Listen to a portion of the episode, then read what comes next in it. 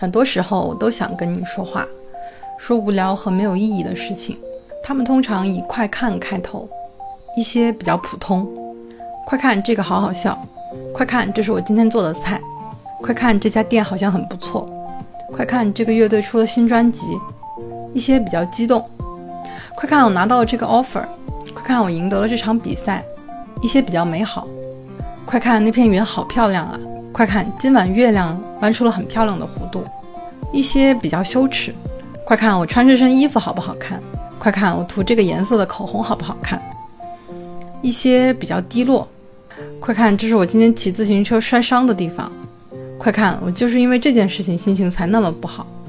这些以“快看”开头的话是一种不明显的撒娇。他们能被说出口，是因为我知道你会回应，而且你会如我一般保持好奇心，保持耐心的回应。你会觉得我聊的微末小事也是有趣的，这点对我来说真的很重要。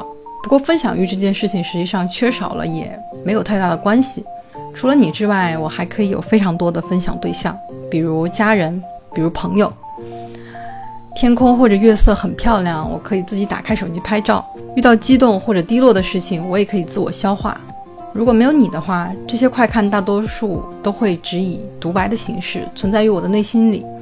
如果不是这期节目，他们不会真正的以声音的形式被说出来。快看，这也是一件有点伤感的事情啊。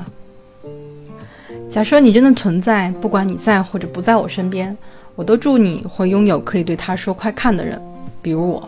如果你不存在的话，那也没关系，因为这些快看我已经在这期节目里说完了哦。